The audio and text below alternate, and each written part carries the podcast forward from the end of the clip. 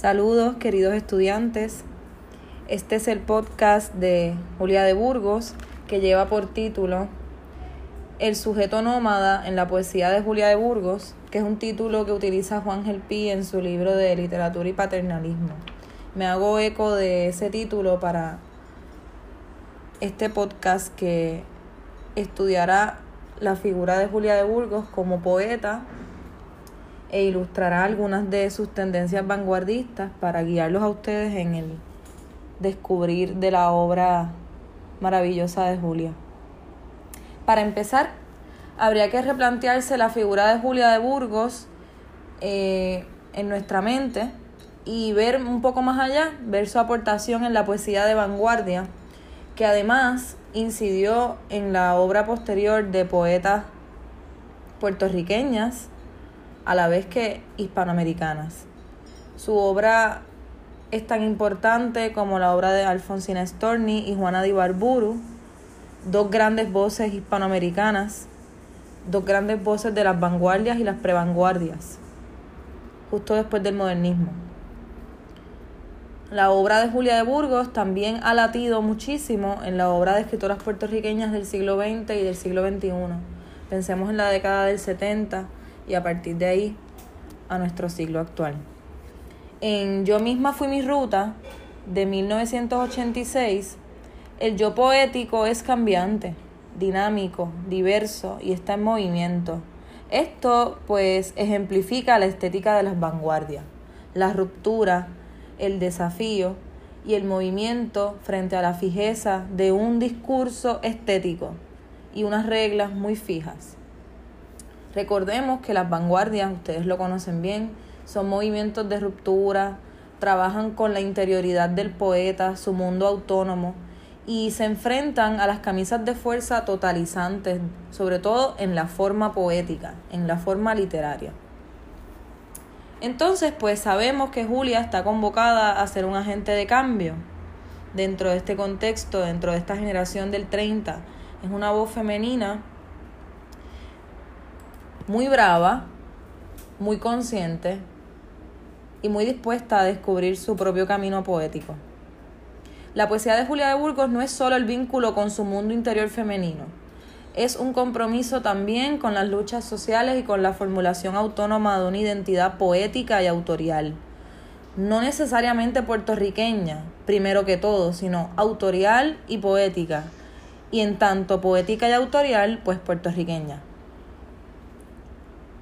Su poesía está atravesada por el tema de la lucha y con ello se presentan los obstáculos que supera ese yo poético, ese sujeto poético y lírico que se afirma como un ente de ruptura que rompe con los dictámenes de la cultura. Julia es ese sujeto. Julia es esa persona en la vida real. Y Julia traslada esas características vitales a su poesía. En su obra también predominan las imágenes de la geografía rural, el sendero, el camino, la ruta y las dificultades que puedan impedir el tránsito. Asimismo, se privilegia el mar como un espacio para la amplitud del yo poético y su dimensión erótica. El espacio entonces para Julia se asocia con la identidad de esa subjetividad poética.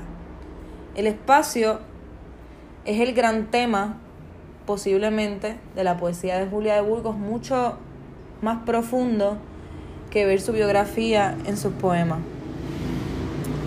Dicho esto, la ruta, la palabra ruta, ese sustantivo, es una palabra privilegiada en los poemas que apunta precisamente a esa voluntad del yo poético femenino de diseñar una trayectoria vital autónoma, al margen, por supuesto, del discurso de identidad nacional y las exigencias de la cultura. Exigencias sobre todo sobre el tema del género, la desigualdad en términos laborales, económicos y sociales. Sobre todo por ahí va esa denuncia de Julia. Julia es muy terrestre, es telúrica, alude a la tierra y a los suelos, significantes muy importantes también en el nacionalismo de Pedreira, como nosotros estudiamos, por citar un autor, uno de los tantos autores que trabaja con el tema de la tierra en la generación del 30. Hablemos un momento de Poema en 20 surcos, de 1938. Bueno, pues este libro, eh, su gran tema es el amor de pareja, el amor pasional y el encuentro erótico, que se traslada al espacio rural.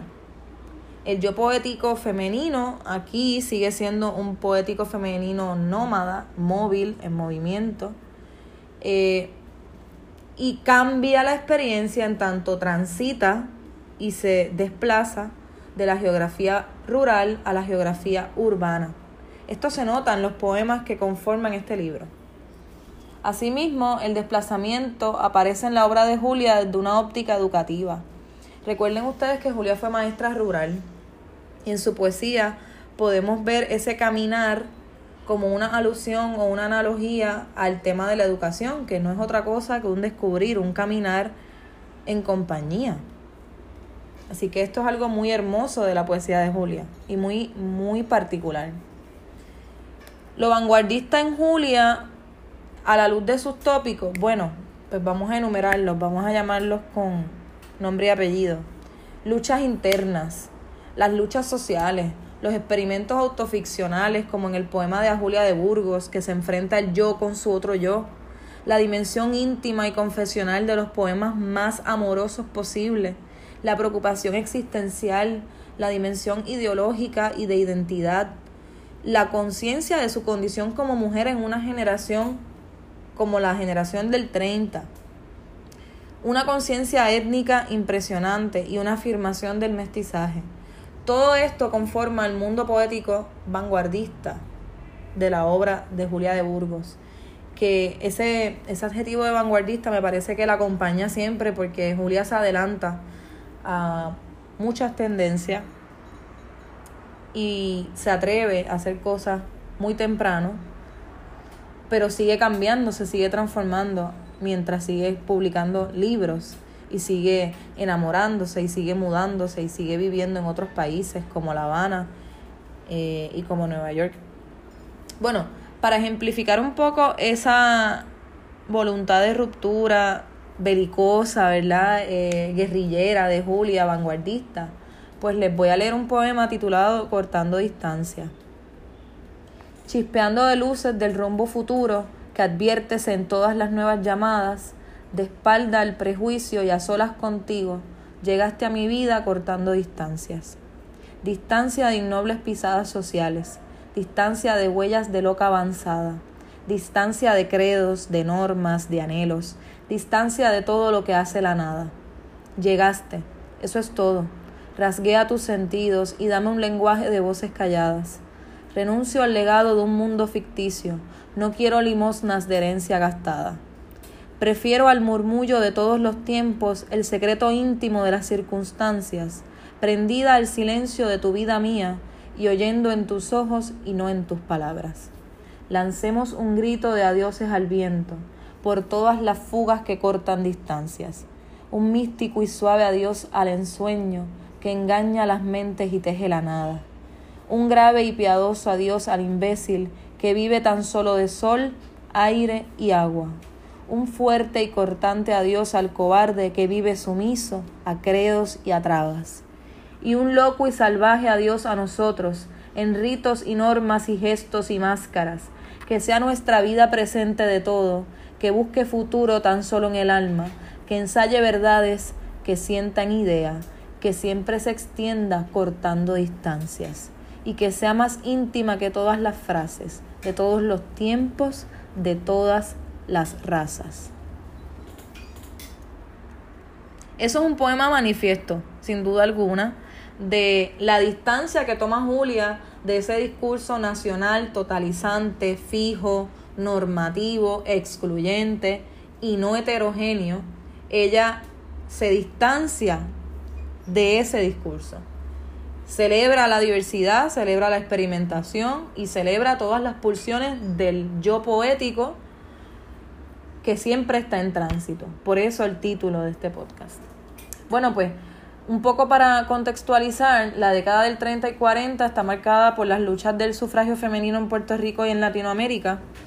Ustedes sabrán que pues no todas las mujeres votaron a la vez, primero votaron las mujeres educadas, las mujeres alfabetizadas y pues podemos añadir ahí mujeres blancas, mujeres eh, de la élite criolla. Y eso pues supone también unas dificultades en el mundo de las mujeres, ¿verdad? En el mundo intelectual de las mujeres. Julia pertenece a él. Eh, y pues les cuento que ha sido triste para Puerto Rico y para el mundo que la tendencia haya sido, con una poeta de trascendencia mundial, estudiar su obra siempre pensando en su biografía y en todas sus tragedias. Eh, ha sido una pena reducir su obra a eso, así que los invito a partir de este podcast a animarse un poco más y, y a querer descubrir lo que no sabemos de Julia a través de nuestras lecturas como como buenos estudiantes y como buenos estudiosos. Les voy a leer otro poema titulado Pentacromía de 1937, década del 30, la generación a la que alude Pedreira en su proyecto de nación. Y para que ustedes entiendan la lucha tan grande que tiene Julia en contra de los estereotipos sociales y en contra de esta desigualdad entre el género femenino y masculino, entre hombres y mujeres. Pues les voy a leer este poema que además de todo resuena en nuestra memoria porque nosotros ya fuimos estudiantes de literatura española y aquí hay muchísima intertextualidad con ese curso. Pentacromía, 1937. Hoy, Día de los Muertos, desfile de sombras. Hoy, sombra entre sombras, deliro el afán de ser un Don Quijote, o Don Juan, o un bandido, o un ácrata obrero de un gran militar. Hoy quiero ser hombre. Me queman las ansias de ser aguerrido y audaz capitán peleando en la España febril de Valencia, asido a las filas del bando leal. Hoy quiero ser hombre. Sería un Quijote, sería el Alonso Quijano, ¿verdad? del pueblo que en héroes de vida hoy convierte los héroes en sombra del loco inmortal. Hoy quiero ser hombre, el más bandolero de los siete de Exija, el más montaraz de aquellos que en siete caballos volaban, retándolo todo, a trabuco y puñal. Hoy quiero ser hombre, sería un obrero picando la caña, sudando el jornal, abrazo arriba, los puños en alto, quitándole al mundo mi parte de pan Hoy quiero ser hombre, subir por las tapias, burlar los conventos, ser todo un don Juan, raptar a Sor Carmen y a Sor Josefina, rendirlas y a Julia de Burgos violar. Fíjense cómo este poema, profundamente irónico, se elabora a partir de un doble mensaje simultáneo. Se explicita algo, muy burdo por cierto, y muy incómodo, mientras se sugiere algo muy distinto, esa desigualdad entre hombres y mujeres socialmente hablando que impide que una mujer actúe con libertad y que sea respetada del mismo modo que un hombre lo es. Eh, y estos hombres han sido eh, muchas veces vanagloriados por actos que son cuestionables, eh, no necesariamente nobles ante los ojos de todos los seres. Este poema reconoce los privilegios y juega con ellos, los privilegios, ¿verdad? masculinos, y juega con ellos, denuncia la cultura patriarcal y paternalista. El poema es una metáfora social en la que Julia de Burgos se ubica eh, tal vez en el espacio más bajo, en el último verso. La denuncia de la falta de derechos y privilegios de la mujer se dramatiza en el cuerpo del poema. Es como si Julia quisiera que viéramos ese cuerpo herido, ese cuerpo que dramatiza el lugar que ha ocupado la mujer socialmente. El componente gráfico del poema ilustra exactamente ese lugar de las mujeres, porque las mujeres en este momento no ocupan un espacio digno en la sociedad. Por otro lado, eh, volvamos a, a rescatar esas características vanguardistas de Julia y hablemos de esa geografía que en el caso de Julia es muy eh, amplia, no es limitante, no es excluyente y no es aislante, como plantea Pedreira. Aquel insularismo limitante, inestable y trágico de Pedreira alcanza otra dimensión en Julia de Burgos, pues en su poesía se sitúa el acto sexual en el espacio exterior, en el entorno rural. La geografía se convierte en el escenario del acto erótico. El poema Río Grande de Loíza es un ejemplo de ello. La voz poética se vuelve poeta, erotiza sus deseos y el erotismo en el río. Un río que también se transforma en llanto, en una pena colectiva y al final, en el último verso, en un reclamo nacional. Ese yo lírico se transforma en un yo colectivo en el proceso gradual del poema.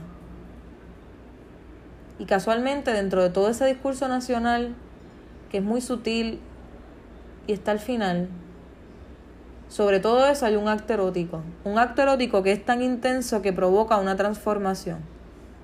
Por eso se celebra.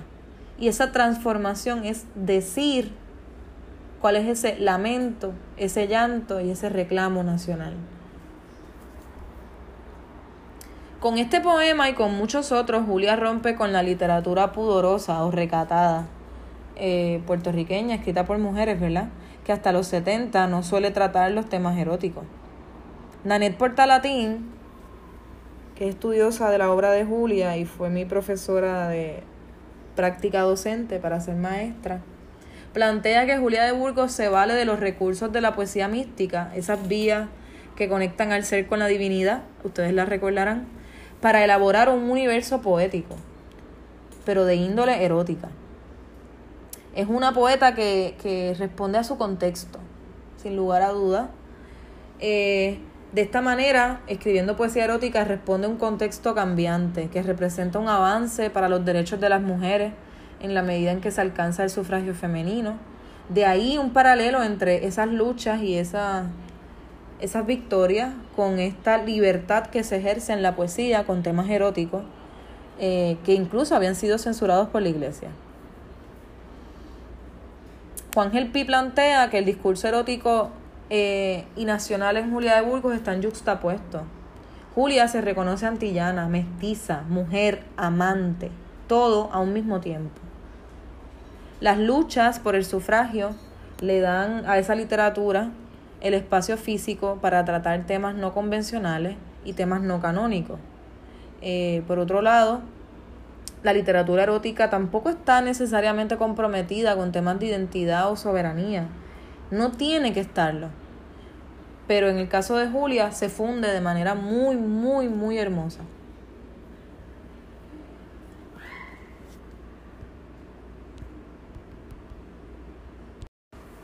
Bueno, y al hablar de lucha en el caso de Julia de Burgos, también hablamos de la libertad y buscar ese espacio de libertad. Si la poesía de Julia privilegia los espacios, pues entonces debemos pensar en cómo Julia llega a esos espacios de libertad y de autonomía. De ahí que, que su poesía y su yo poético, que es nómada, que es un caminante, se transforme se desplace y continuamente esté dispuesto a la transformación. Me estoy dejando llevar por las observaciones que hace Juan Gelpi en Literatura y Paternalismo, el capítulo 2. En la página 36, Gelpi nos dice algo como esto. La geografía es, en el caso de esta poeta, el espacio de libertad y desarrollo por el cual se desplaza un sujeto nómada que va abriendo caminos y va consciente de los pasos que va dando. Para el sujeto nómada, la acción es desplegarse en un medio sin horizonte. Piensen en un espacio liso, en un desierto, en un espacio tan amplio como el mar. Todo punto es una etapa y solo existe como tal. Nada es un destino final. Ningún lugar es el lugar definitivo. Y entonces, por eso es importante hacer estas observaciones, porque si queremos deslindar la vida de la autora con su obra poética, habría que hacer una salvedad. Eh, ese sujeto nómada es un efecto, ¿verdad?, de Julia, un efecto poético creado para su universo lírico Y hay que deslindarlo de esa mujer que escribió prácticamente toda su obra, Julia, fuera de Puerto Rico, emigrando, viviendo entre Puerto Rico, Cuba y Nueva York. Sobre este libro, que es el primero, podemos destacar varias cosas. Poema en 20 surcos. En primer lugar, podemos destacar las múltiples inflexiones de la voz poética. Con esto me refiero a la comunicación entre emisor, ¿verdad? lírico, y su destinatario, a quien dirige su mensaje. Otro dato, la analogía entre los surcos y senderos y las rutas del sujeto nómada con tales inflexiones que tantean un suelo, pero no se afincan en ninguno. Del mismo modo en que ella se dirige a varias personas, a varios tús en estos poemas, también va recorriendo distintos caminos. Ese nomadismo es evidente en la polimetría de los poemas que componen este libro. Eso también es una característica vanguardista y muy natural de la poesía del siglo XX, es polimétrica. Pero eh, en este libro, Julia pasa de un patrón regular a la irregularidad métrica. Y un poco lo hace con toda la intención de hacerlo notar. Esos caminos que se van recorriendo que transforman incluso la forma poética. Nos dice el pique en la poesía de Julia de Burgos, el sujeto nómada es una marca de la diferencia en el cual ella produjo la gran parte de su obra. Él habla del exilio, ¿verdad? De un exilio literal y simbólico. Julia se aparta del discurso nacional, por eso es un exilio simbólico. Y también es un exilio literal porque Julia escribió la mayoría de su obra fuera de Puerto Rico. en otro suelo, con otros esposos. De ahí, este, y al final en Nueva York sola. Julia representa a esa mujer intelectual nómada, una mujer intelectual de la clase obrera baja. A diferencia de la mayoría de las mujeres intelectuales de la época, entiéndase las sufragistas, eh, maestras y profesionales, las que se llaman criollas intelectuales, esa burguesía, Julia cuestiona las injusticias que hay en la construcción social de género esto también lo hace Luisa Capetillo. Las intelectuales aceptaron y se hicieron eco de los parámetros limitantes de la raza y de la clase que había propuesto el nacionalismo cultural. Así que había mucho racismo y mucho sexismo dentro de estos círculos. Por otro lado, eh, Julia de Burgos en su poesía celebra el mestizaje y la solidaridad con los trabajadores.